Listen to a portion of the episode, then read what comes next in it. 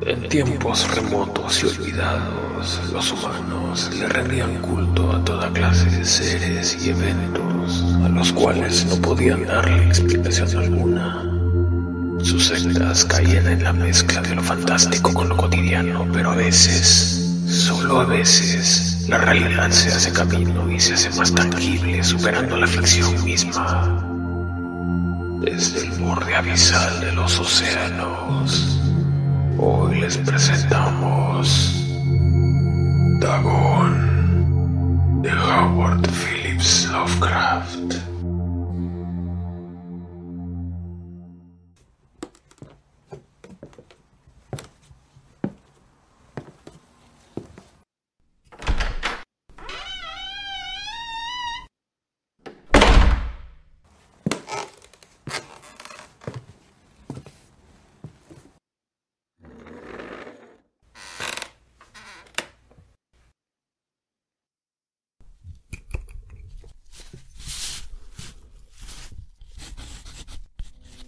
Escribo esto bajo una fuerte tensión mental, ya que cuando llegue la noche habré dejado de existir. Sin dinero y agotada mi provisión de droga, que es lo único que me hace tolerable la vida, no puedo seguir soportando más esta tortura. Me arrojaré desde esta ventana de la guardilla a la sórdida calle de abajo. Pese a mi esclavitud a la morfina, no me considero un débil ni un degenerado. Cuando hayan leído estas páginas atropelladamente garabateadas, quizás se hagan una idea, aunque no del todo, del por qué debo buscar el olvido o la muerte. Fue en una de las zonas más abiertas y menos frecuentadas del anchuroso Pacífico, donde el paquebote en el que iba yo de sobrecargo cayó apresado por un corsario alemán. La Gran Guerra estaba entonces en sus comienzos y las fuerzas oceánicas de los Unos aún no se habían hundido en su degradación posterior. Así que nuestro buque fue capturado legalmente y nuestra tripulación tratada con toda la deferencia y consideración debidas a unos prisioneros navales.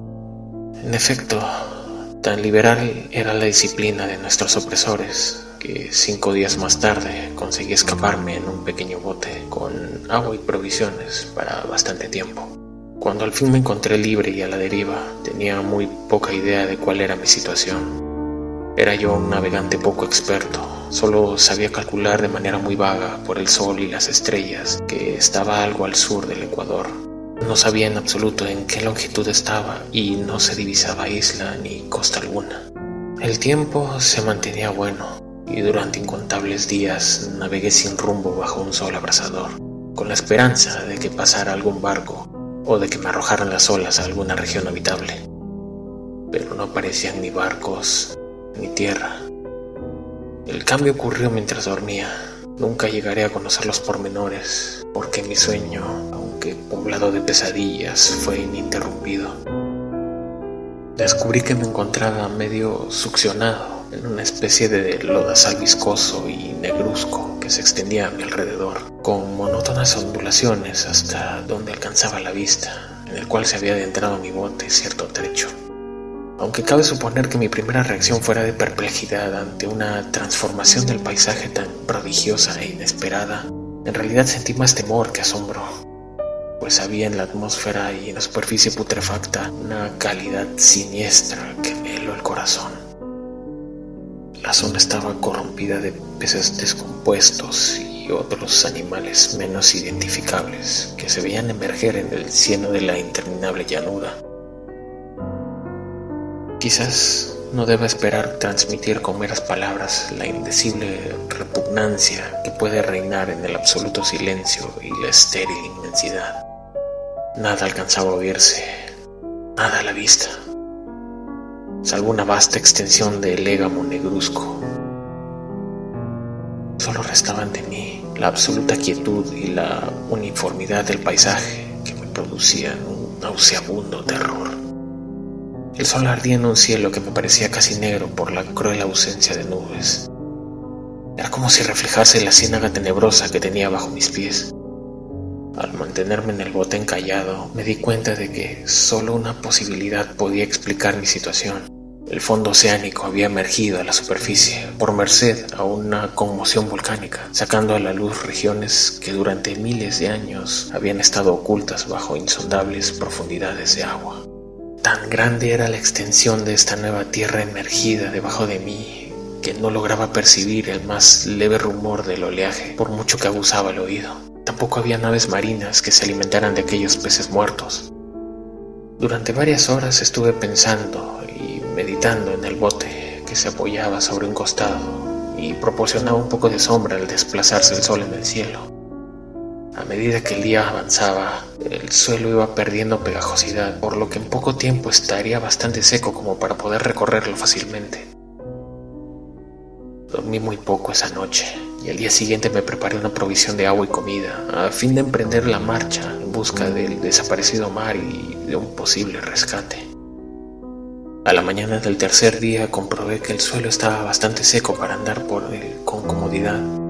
El hedor a pescado era insoportable, pero me tenían preocupado cosas más graves para que me molestase ese desagradable inconveniente y me puse en marcha hacia una meta desconocida.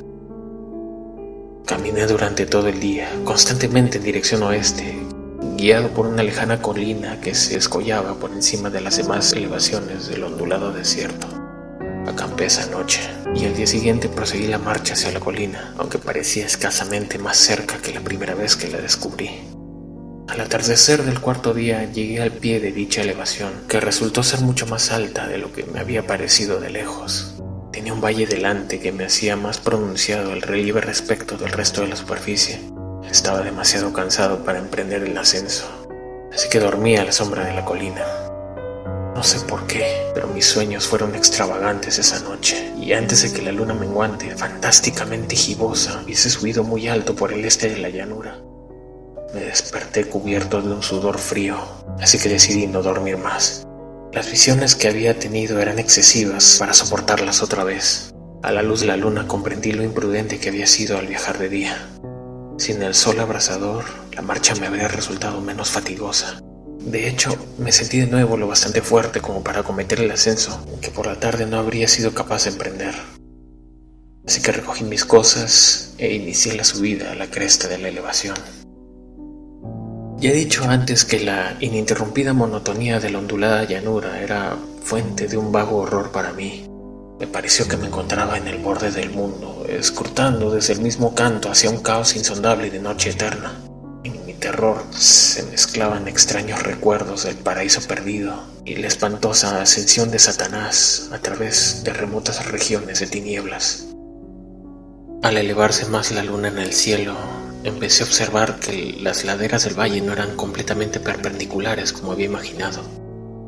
La roca formaba cornisas y salientes que proporcionaban apoyos relativamente cómodos para el descenso y a partir de unos centenares de pies el declive se hacía más gradual. Movido por un impulso que no me es posible analizar con precisión, bajé trabajosamente por las rocas hasta el declive más suave, sin dejar de mirar hacia las profundidades estigias donde aún no había penetrado la luz. De repente me llamó la atención un objeto singular que había visto en la ladera opuesta, el cual se ergía enhiesto como un centenar de metros de donde estaba yo. Era un objeto que brilló con un resplandor blanquecino al recibir de pronto los primeros rayos de la luna ascendente. No tardé en comprobar que tan solo era una piedra gigantesca, pero tuve la clara impresión de que su posición y su contorno no eran enteramente obra de la naturaleza. Un examen más detenido me llenó de sensaciones imposibles de expresar, pues pese a su enorme magnitud y su situación en un abismo abierto en el fondo del mar, me di cuenta, ya sin posibilidad alguna, de que el extraño objeto era un monolito perfectamente tallado, cuya imponente masa había conocido el arte y quizás el culto de criaturas vivas y pensantes. Estaba confuso y asustado, aunque no sin cierta emoción de científico o de arqueólogo. Examiné mis alrededores con atención. La luna, ahora casi en su cenit, se asombraba espectral y vívida por encima de los gigantescos peldaños que rodeaban el abismo y reveló un ancho curso de agua que discurría por el fondo, formando meandros, perdiéndose en ambas direcciones y casi lamiéndome los pies donde me había detenido. Las pequeñas olas bañaban la base del ciclópeo monolito, en cuya superficie podía distinguir ahora inscripciones y toscos relieves.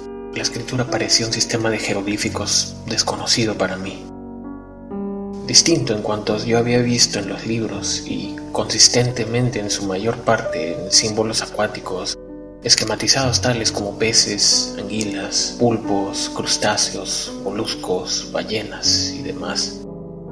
Algunos de los caracteres representaban evidentemente seres marinos, desconocidos para el mundo moderno, pero cuyos cuerpos en descomposición había visto yo en la llanura surgida del océano. Sin embargo, fueron los relieves los que más me fascinaron, claramente visibles al otro lado del curso de agua. Había una serie de bajorrelieves cuyos temas habrían despertado la envidia de un doré. Creo que estos seres pretendían representar hombres, al menos cierta clase de hombres, aunque aparecían retosando como peces en las aguas de alguna gruta marina, o rindiendo homenaje a algún monumento monolítico bajo el agua también. No me atrevo a descubrir con detalle sus rostros y cuerpos, ya que el mero recuerdo me produce vaídos. Eran más grotescos de lo que podría concebir la imaginación de un Poe o de un Bulbar. Eran detestablemente humanos en general, a pesar de sus manos y pies palmeados. Sus labios espantosamente anchos y flácidos, rasgos de recuerdo menos agradable. Curiosamente, parecían cincelados en la debida proporción de los escenarios que servían de fondo, ya que uno de los seres estaba en actitud de matar a una ballena de tamaño ligeramente mayor que él. Observé, como digo, sus formas grotescas y extrañas dimensiones, pero un momento después decidí que se trataba de dioses imaginarios de una tribu cuyos últimos descendientes debieron de perecer antes de que naciera el primer antepasado del hombre de Pilta o no de Neandertal. Aterrado ante esta visión inesperada y fugaz de un pasado que rebasaba la concepción del más atrevido antropólogo, me quedé pensativo mientras la luna bañaba con un misterioso resplandor el silencioso canal que tenía ante mí. Entonces, de repente, lo vi. Tras una leve agitación que delataba su ascenso a la superficie, la entidad surgió a la vista sobre las aguas oscuras. Era inmenso, repugnante, Aquella especie de polifemo saltó hacia el monolito como un monstruo formidable y pesadillesco, y lo rodeó con sus brazos enormes y escamosos. Tiempo que inclinaba la cabeza y profería ciertos gritos acompasados, creo que enloquecí entonces. No recuerdo bien los detalles de mi frenética subida por la ladera y el acantilado, ni de mi delirante regreso al bote varado. Creo que canté mucho y que reí insensatamente cuando no podía cantar. Tengo el vago recuerdo de una tormenta poco después de llegar al bote. En todo caso, sé que oí el estampido de los truenos y demás ruidos que la naturaleza profiere en sus momentos de mayor irritación. Cuando salí de las sombras estaba en un hospital de San Francisco. Me había llevado ahí el capitán del barco norteamericano que había recogido mi bote en medio del océano. Hablé de muchas cosas en mis delirios, pero averigüé que nadie había hecho caso de mis palabras. Los que me habían rescatado no sabían nada sobre la aparición de una zona del fondo oceánico en medio del Pacífico. Y no juzgué necesario insistir en algo que sabía que no iban a creer. Un día fui a ver a un famoso etnólogo y lo divertí haciéndole extrañas preguntas sobre la antigua leyenda filistea en torno a Dagón, el dios pez pero enseguida me di cuenta que era un hombre irremediablemente convencional y dejé de preguntar. Es de noche, especialmente cuando la luna se vuelve gibosa y menguante, cuando veo ese ser.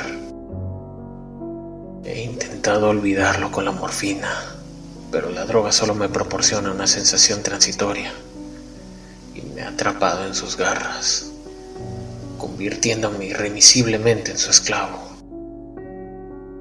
Así que voy a poner fin a todo esto.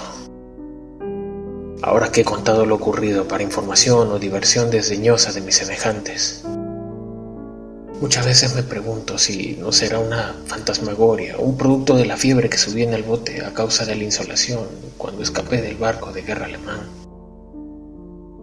Me lo pregunto muchas veces, pero siempre se me aparece en respuesta una visión monstruosamente vívida puedo pensar en las profundidades del mar sin estrecharme ante las espantosas entidades que quizá en ese instante se arrastran y se agitan en su lecho fangoso, adorando a sus antiguos ídolos de piedra y esculpiendo sus propias imágenes detestables en obeliscos submarinos de mojado granito. Pienso en el día en el que emerjan las olas y se lleven sus garras de vapor humeantes a los endebles restos de la humanidad exhausta por la guerra el día en que se hunda la Tierra y emerja el fondo del océano en medio del pandemonio universal. Se acerca el fin.